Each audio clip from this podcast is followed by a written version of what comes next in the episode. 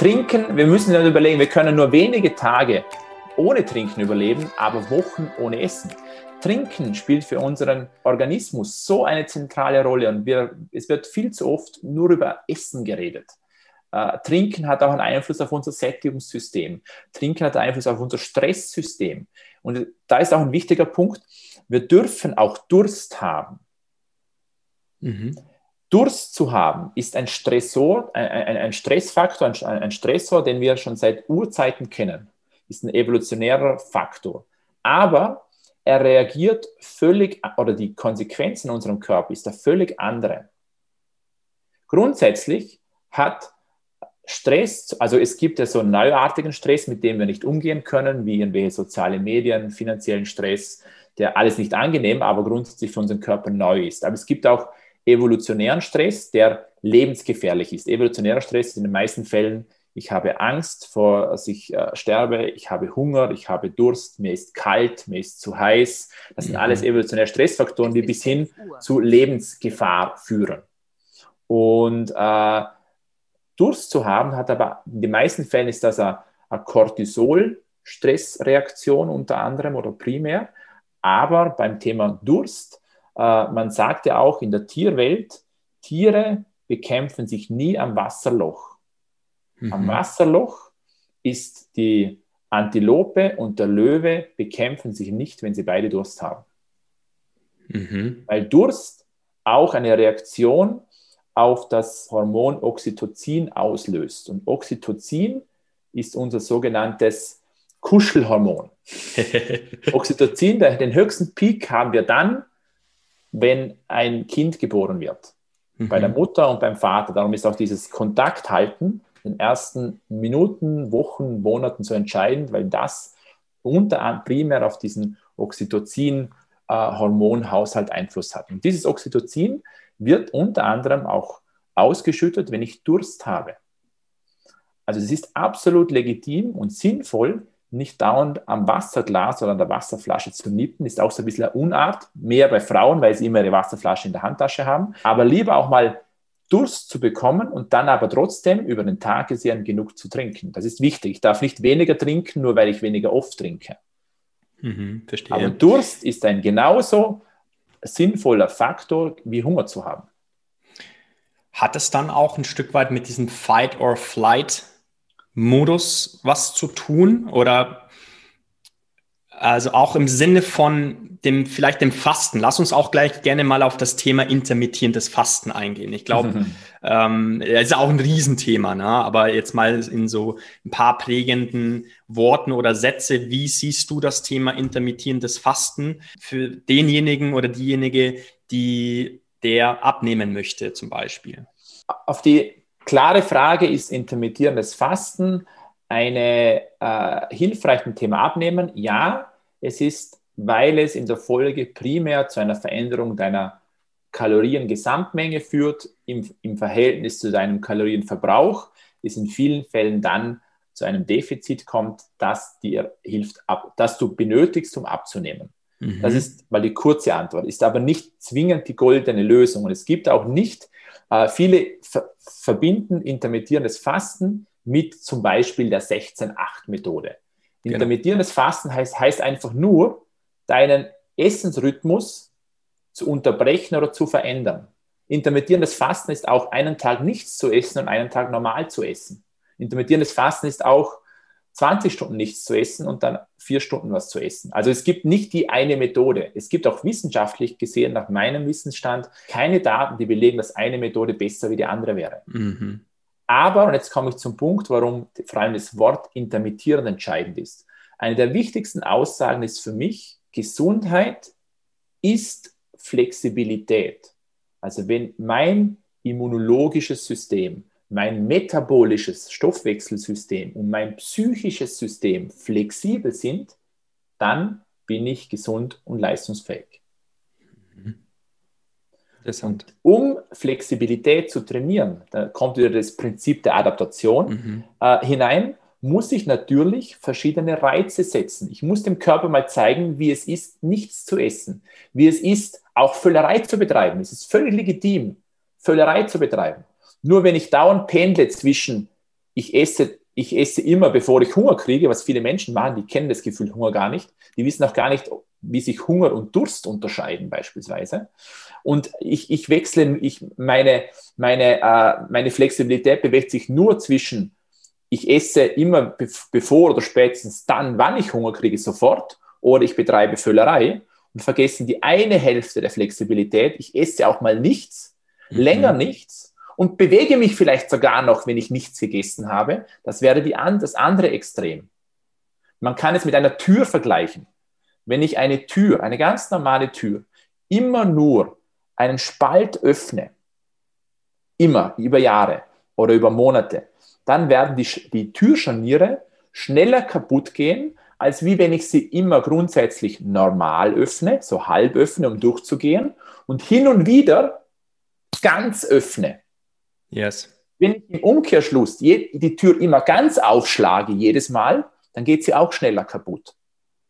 Das heißt, wenn ich Extreme betreibe wie Völlerei oder immer massives intermittierendes Fasten, sind beides Extreme, die wichtig sind, aber nicht hauptsächlich passieren sollten weil mhm. es für den Körper am Ende auch Stress ist. Mhm. Wir leben heutzutage, geht es bei uns nicht ums Überleben. Früher sind wir gezwungen worden, intermittierend zu fasten. Es hat einfach nichts gegeben. Dann habe ich so lange gesucht und mich bewegt, bis ich was gefunden habe. Heutzutage bewegen wir uns dann nicht, wenn wir intermittierend fasten. Wir essen nur nichts und sitzen trotzdem am Stuhl. Das hat dann nicht so positiven Einfluss, wie wenn ich mich bewege, während ich nichts esse. Und das Zweite ist, ähm, es ist viel stressiger. Wir, wir sind heutzutage eine Leistungsgesellschaft. Und dort kann dann auch in der Kombination von Leistungsstress plus Stress, den ich ja, der ja gesund wäre, auch intermittierend zu fasten, auch einmal in gewissen Lebenssituationen zu viel sein. Mhm. Darum ist für die wenigsten Menschen eine dauerhafte intermittierende, zu intermittieren zu fasten, jeden Tag 16 Stunden nichts, jeden Tag nie zu frühstücken, aus meiner Sicht nicht metabolisch gesund, weil man nicht metabolisch flexibel wird. Auch nicht artgerecht, wie du es benennen Auch nicht würdest, artgerecht, ne? genau. Ja. Es geht wirklich darum, und das ist ja auch dann wieder ein Freiheitsgewinn.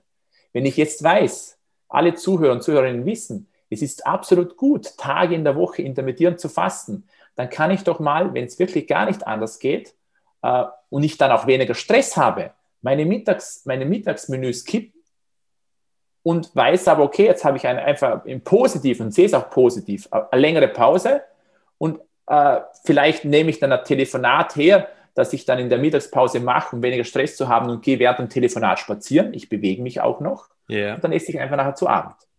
Aber es immer so zu machen, bewusst schon die Zeit immer voll zu planen mit Termin, weil ich nie esse. Oder Leute sagen, ich kann nie frühstücken. Ich bin auch nicht der Frühstückstyp. Aber ich sage, eine andere Message, über die werden wir nachher noch reden, die wichtigste, unter Anführungszeichen, oder die einflussreichste Mahlzeit ist die erste Mahlzeit des Tages. Und, ähm, und darum ist diese Flexibilität so entscheidend. Spannend. Lass uns da gleich mal drauf eingehen, Martin. Wenn du sagst, die, die wichtigste Mahlzeit ist tatsächlich die erste Mahlzeit, aber zeitgleich sagst du nicht, dass Frühstück die wichtigste ist. Das äh, muss ich gerade ein bisschen nachdenken, oder? Gut aber, zugehört, gut zugehört. Äh, äh, richtig, klär mal, klär mal auf, weil ich glaube, das auch lass uns mal ein paar Mythen hier auflegen. Ich habe dein Buch hier vorliegen, da ähm, habt das ja auch schon schön aufgegliedert. Die Aussage, Frühstück ist die wichtigste Mahlzeit. Deine Antwort darauf? Nein. In der Definition, wie es der Deutschsprachige sieht. Der Deutschsprachige sieht im Frühstück, ich stehe um sechs auf, esse um 6.30 Uhr Frühstück und gehe nachher aus dem Haus. Dazu sage ich nein, weil es mich selber schon massiv stressen würde. Yes. Egoistisch wäre nein. Äh, okay. ähm, vielleicht um nochmal deine sehr, äh, du hast sehr gut zugehört, äh, deine Feststellung auch nochmal äh, mit einem Beispiel zu untermauern. Wenn sich alle Zuhörerinnen und Zuhörer mal fragen, bin ich jemand, der aufsteht und sofort Lust hat, was zu essen? Ja oder nein? Es wird Menschen geben, die haben das. Ich habe zwei Töchter, die genau diese beiden Extreme sind, interessanterweise. Die eine steht auf und die könnte fast schon beim Runtergehen aus, äh, äh, aus, aus dem oberen Stock, wo die Schlafzimmer sind, in die Küche runter, schon sagen, Papa, ich habe Hunger. Heute war es genauso. Heute war's und die andere kommt erstens viel später runter, die braucht länger, bis sie, bis sie wach wird und kommt. Das Einzige, was sie macht, ist was zu trinken. Mhm. Auch ohne, dass wir sie dazu animieren. Sie mhm. trinkt nur. Trinkt ein großes Glas Wasser und wenn ich die zum Essen zwingen würde, dann ist sie schlechter gelaunt den ganzen Tag. Dann ist sie weniger stressresistent, logischerweise mhm. schlechter gelaunt und auch ihre Schulleistungen beeinf sind beeinflusst, nicht positiv. Wow. Die, die andere hingegen hätte das gleiche Problem, wenn sie wahrscheinlich nichts essen würde. Und trotzdem machen es beide nicht jeden Tag so. Was ist jetzt der Punkt? Ähm, ich habe gesagt, ich habe die wichtigste Mahlzeit habe ich revidiert, weil es nicht alleine gesehen die wichtigste, aber es ist die einflussreichste Mahlzeit auf eines der wichtigsten Systeme in unserem Körper im Kontext mit Essen, nämlich das Insulinsystem äh, und damit auch zusammenhängt der Blutzucker. Und mit dem Kontext das Stresshormon Cortisol. Wenn wir, wir stehen auf, weil uns der Körper durch Cortisol, der Cortisol-Peak, aufweckt sozusagen. Dieser Peak oder Cortisol hat unter anderem die Funktion, den Körper auf Leistung vorzubereiten. Ernähr Essen zu verdauen ist auch Leistung. Mhm. Unser Verdauungssystem muss Höchstleistung erbringen. Wenn jetzt mein Peak, und es gibt so Menschen, ich bin selber einer davon, nach dem Aufstehen nicht so hoch ist, dann kann sich mein Körper auch nicht so gut sofort auf Essen vorbereiten. Dann mhm. dauert es vielleicht eine halbe Stunde, Stunde oder zwei Stunden und dann bin ich bereit. Ich muss nicht bis zum Mittag warten, aber darum die erste Mahlzeit, nicht per Definition die, die sofort nach dem Aufstehen gegessen werden muss. Verstehe. Jetzt ist aber die heraus die Problematik im deutschsprachigen Raum, dass wenn ich nicht daheim esse, die Chance auf, ein, auf eine gute, optimale erste Mahlzeit, die hochwertig, die nährstoffreich ist, äh, extrem sinkt, weil ich dann entweder nur ein schnelles äh, Brötchen äh, beim Bäcker oder einen Schokoriegel aus dem Automaten und das weit weg von einer optimalen ersten Mahlzeit ist, die einen bestmöglichen Einfluss auf unseren Insulinspiegel, Blutzuckerspiegel hat. Da schneidet sich dann oder da ist dann die Herausforderung. Wichtiger Punkt. Auf der anderen Seite steht auch in eurem Buch nochmal, am Abend zu essen macht dick. Was sagst du zu dieser Aussage oder zu diesem ähm, Mythos vielmehr? Da gibt es eine Vielzahl, also unser Buch ist ja auch schon ein paar Jahre alt, muss man ehrlicherweise sagen. Mhm. Ähm, da haben sich die Daten deutlich geändert, also nicht deutlich, die Daten haben sich entwickelt und es ist auch eine differenziertere Frage. Fra das Thema ist natürlich immer, ähm, was esse ich am Abend und wann esse ich am Abend. Das ist immer sehr, sehr, sehr schwer in einem Buch so einzugehen, mhm. aber die klassische Problematik ist, ich esse spät und gehe nachher schlafen. Mittlerweile, äh, und das ist etwas, was dann nicht gesund ist. Mein Verdauungssystem arbeitet noch, mein Immunsystem kann nie wirklich hochfahren, mein Schlaf ist sehr oberflächlich, ich erhole mich nicht, mein Immunsystem kann sich nicht regenerieren über die Nacht. Das ist ein ganzer Rattenschwanz, der meinen Schlaf, und da hast du ja auch schon äh, ausführlich dich unterhalten, äh, wie wir vorher schon geredet haben in deinem Podcast, ist ja. extrem wichtig und den gilt es mit allen Dingen zu beeinflussen. Und darum äh, ist das jetzt ein bisschen eine schwarz-weiß oder plakative Aussage, die man natürlich so jetzt im Gespräch super auch differenzieren kann. Mhm. Also grundsätzlich ist der wichtigste Quick Wins, egal ob es um Gewichtsmanagement, um Leistungsfähigkeit oder was auch immer geht, die erste Mahlzeit des Tages zu beeinflussen positiv zu beeinflussen. Und ich möchte nochmal, bevor, weil das dann die Antwort auf deine Aussage ist. Yeah. Man kann so ganz vereinfacht sagen, und, und zwar ähm, möchte ich da so ein Hashtag von äh, Rob Yang, das ist auch ein sehr, äh, in meinen Augen ein sehr, sehr guter äh, Ernährungswissenschaftler, der mhm. so den, den, das Schlagwort PFF, äh, ein Amerikaner, Uh, Englisch klingt es auch besser, äh, besser und zwar PFF, Protein, Fats and Fibers. Mhm. Also das, was den Blutzuckerspiegel am besten beeinflusst, ist eine Eiweiß, gute Fette und ballaststoffreiche erste Mahlzeit. Das ist weit weg von unserem Marmeladesemmel, der nur Kohlenhydrate besitzt. Ich möchte damit nicht sagen, man sollte zwingend ein Low-Carb-Frühstück essen. Das muss nicht sein. Aber vor allem Fokus, also ich kann auch Obst reingeben, aber ich kann äh, äh, eine Eierspeise mit äh, Gemüse reinschneiden. Ich kann dazu noch Obst essen. Es geht nicht um No oder Low Carb. Es geht darum, überhaupt mal Eiweiße, Fette und Ballaststoffe in, in die erste Mahlzeit reinzupacken. Wenn ich das tue, reguliert sich mein Blutzucker und mein Insulin über den Tag. Und damit habe ich auch weniger Heißhungerattacken, weniger Müdigkeitsherausforderungen oder Probleme über den Tag verteilt.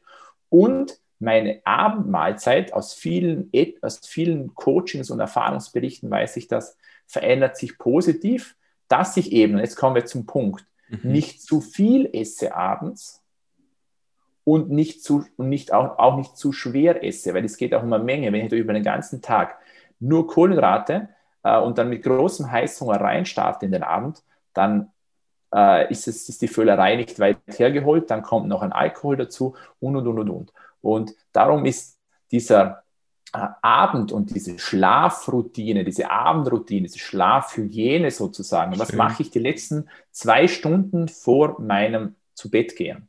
So entscheidend. Und dann kann natürlich eine nicht optimales Abendessen, das zu spät, zu viel, zu schwer verdaulich ist, sogenannt dick oder mich auch in ein Regenerationsdefizit bringen. Das Schön. ist der Punkt. Spannend. Wie sieht denn so eine Abendroutine eines Familienpapas aus, Martin? Auch spannend. Auch spannend. Ähm, also man kann mir definitiv nicht vorwerfen, dass meine Abendroutine nicht Flexibilität, äh, meine Flexibilität nicht trainieren würde.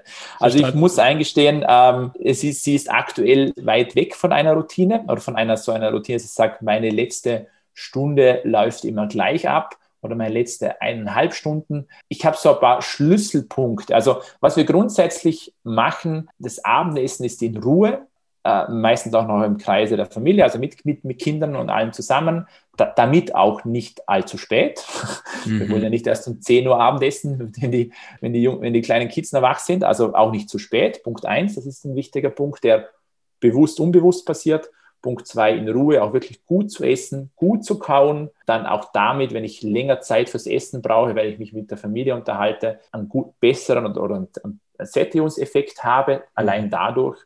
Und ich sage jetzt einmal, unsere Ernährungsweise nährstoffreich und äh, nicht zwingend Kalorien und äh, also keine schweren Dinge. Also wir, ja. wir lieben es am Abend, Gemüse, Fisch, mhm. gehört auch mal was, was Süßes dazu. Also Kohlenhydrate am Abend sind nicht böse. Die Kohlenhydrate wissen nicht, ob du sie, ob du sie äh, um fünf, um drei oder um neun Uhr abends isst. Oh, ähm, wichtiger Punkt, Martin. Ja, ganz häufig ähm, gestellte Frage auch. Nochmal, Kohlenhydrate am Abend ist, wie würdest du sagen, also ist nicht, ist egal, wann du die Kohlenhydrate isst. Oder ist es nicht? sind Kohlenhydrate, genau. Punkt 1 ist, Kohlenhydrate sind einmal nicht böse grundsätzlich. Ganz genau. ein, ein notwendiger, wir leben in einer Leistungsgesellschaft. Wenn wir nur überleben wollen würden, bräuchten wir nicht zwingend Kohlenhydrate. Es ist natürlich so, dass die meisten Menschen viel zu viel essen, als wie sie wirklich brauchen. Mhm. Das ist auch Fakt. Und diese unnötigen Kohlenhydrate, Kohlenhydrate sind Energie. Und gesunde Lebensmittel oder gesunde Mahlzeiten zeichnen sich aus durch eine optimale Balance zwischen Energiedichte, Kaloriendichte und Nährstoffdichte. Also wenn ich beispielsweise Reis oder anders gesagt, oder noch einfach gesagt, Nudeln mit einer äh, sehr fettreichen, egal welche italienische Variante ich nehme, Soße, Spaghetti ja. mit einer Soße esse, mhm. die sehr relativ fettreich ist. Mhm. Oder ob ich beispielsweise äh, und dann davon ein, zwei Teller, bis ich satt bin. Oder ob ich äh, eine Portion Reis mit Gemüse, einem guten Fisch und dazu vielleicht dann auch noch sogar als Nachspeise ein paar Früchte mit Kokosjoghurt oder so esse, da sind auch überall Kohl Im Reis habe ich reine Kohlenhydrate. Aber es geht um die Gesamtbalance, dass ich auch Nährstoffe, gute Fette aus dem Fisch, äh, ne-, Mikronährstoffe, Ballaststoffe, dieses PFF, äh, yes. eigentlich auch wieder zuführe, weil Kohlenhydrate einerseits auch helfen am Abend, dass ich runterkomme, dass ich meinen es gibt absolut äh, gute Daten dazu, dass äh, eine grundsätzliche Menge, eine überschaubare Menge, nicht Völlerei, an Kohlenhydraten, an, an nährstoffreichen Kohlenhydraten, also lieber eine Süßkartoffel wie nur leere Weizennudeln beispielsweise oder an Kürbis oder ein gutes, äh, möglichst regionales Obst, äh, besser wie leere Weizennudeln zum Beispiel, einfach auch Kohlenhydrate esse. Aber immer im Zusammenhang, weil wir wollen ja nicht den Blutzucker komplett nach, nach wegschießen lassen, mhm. im Zusammenhang mit guten Fetten, äh, sinnvollen Menge Eiweiß und Ballaststoffen. Prima. Also es ist absolut ein Mythos, dass Low Carb am Abend, es ist eine Strategie, die für Einzelne funktioniert, aber es ist nicht die One-and-Only-Strategie. Und ich sehe sogar, dass es eher entschleunigend und entstressend wirkt, wenn Menschen sich nicht diesem Druck Low, eines Low-Carb-Abendessens unterwerfen. Hm, verstanden. Jetzt habe ich dich ein bisschen noch aus dem Konzept gebracht, was deine Abendroutine betrifft. Ich glaube, du warst genau. noch nicht ganz zu Ende. Ähm, Ja, ähm, also, also grundsätzlich, wie gesagt, das Thema Essen, in Ruhe essen, das ist ein wichtiger Punkt. Ja. Diese, diese, diese Qualität des Abendessens, Abendessen ist bei uns auch ein sehr, sehr wichtiger Punkt. Ich bin untertags, wenn ich nicht im Homeoffice bin, auch viel unterwegs, habe dann meine, meines, mein gutes Essen dabei in den meisten Fällen, aber eben nicht immer zwingend, dass ich eine warme Mahlzeit kombiniere. Und Wärme, also es ist absolut gut, den Tag warm zu beginnen und warm mit irgendwas Warmem zu beenden. Ob das jetzt nur ein Tee ist mhm. oder ein, warmes Essen.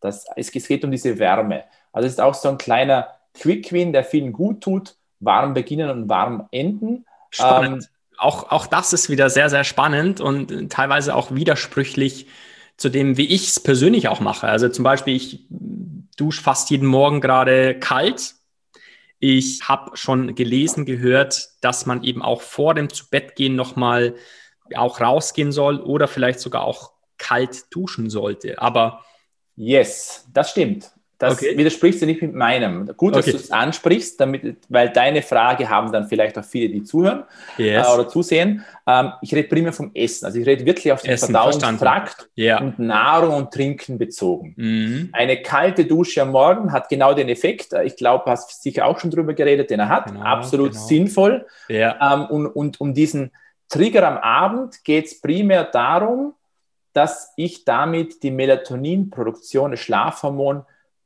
triggern möchte. Mhm. Entweder mich, äh, und da geht es um verschiedene Themen. Ich muss mental runterkommen, da kann eben spazieren sein, es kann eine kurze Kälteintervention sein, weil nach mhm. der, aber dann muss es eine massive Kälteintervention sein, wie wirklich eine kalte Dusche, weil nachher das Blut einschießt und da eben auch die, das mit der Melatoninproduktion zusammenhängt. Ansonsten, das Umgekehrte, ein heißes Bad zu nehmen, hat auch einen positiven Einfluss. Verstanden. Also es, äh, also es geht primär darum, bei diesen Hacks, oder wie man es nennen möchte, ja. äh, äh, darum, ähm, den Wechsel zu schaffen. Manche Menschen haben da Probleme, von den Cortisol runterzukriegen, Stress, Belastung, Leistung runterzukriegen. Und Melatonin ist auch das, ist das, das Schlafhormon und das stärkste antientzündliche Hormon in unserem Körper.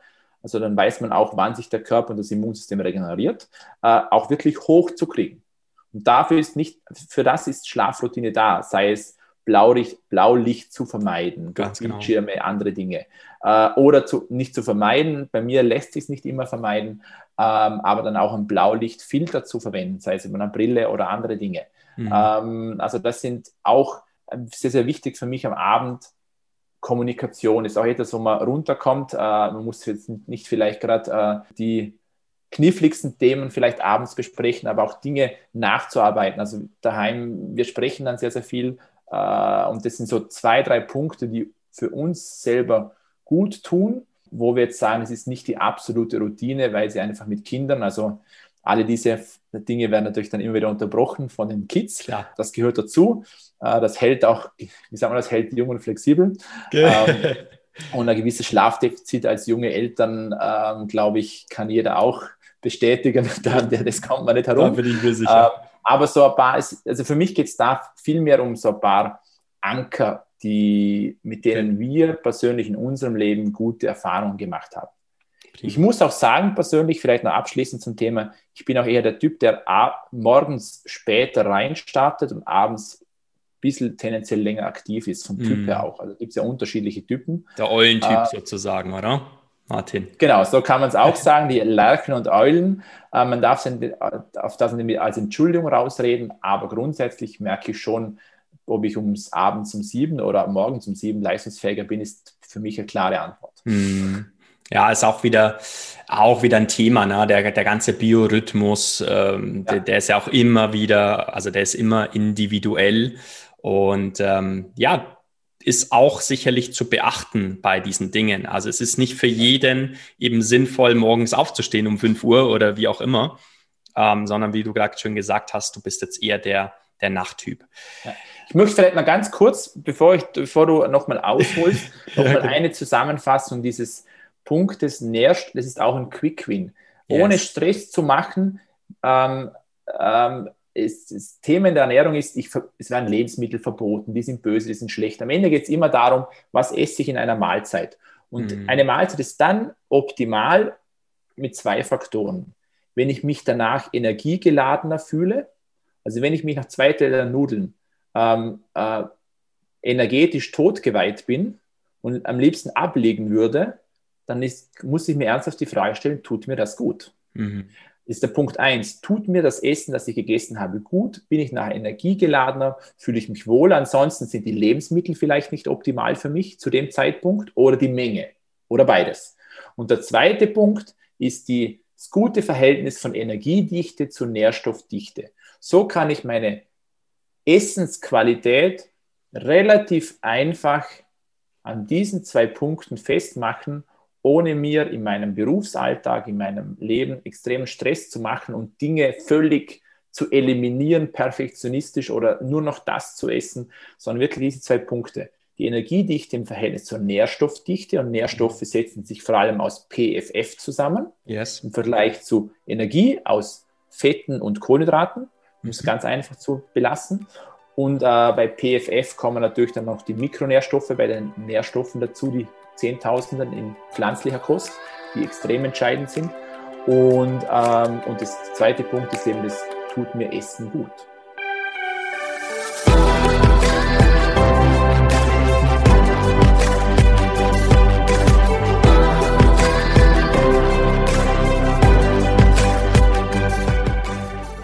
Das war's wieder mit dieser spannenden Folge. Vielen Dank, dass du bis zum Schluss geblieben bist. Ich bin mir sicher, du konntest wieder neue wertvolle Impulse für dich mitnehmen. Und wenn du Fragen hast, gerade zu diesem wichtigen Thema, kontaktiere mich gerne über die Socials, über LinkedIn, Instagram, einfach unter dem Namen Alexander Osterried. Schick mir gerne Feedback, konstruktive Kritik, hinterlass mir eine 5-Sterne-Bewertung bei Apple Podcast. Den Link dazu findest du unter den Show Notes. Lass uns interagieren, lass uns austauschen. Ich freue mich. Immer dran denken, Stärke kommt von innen.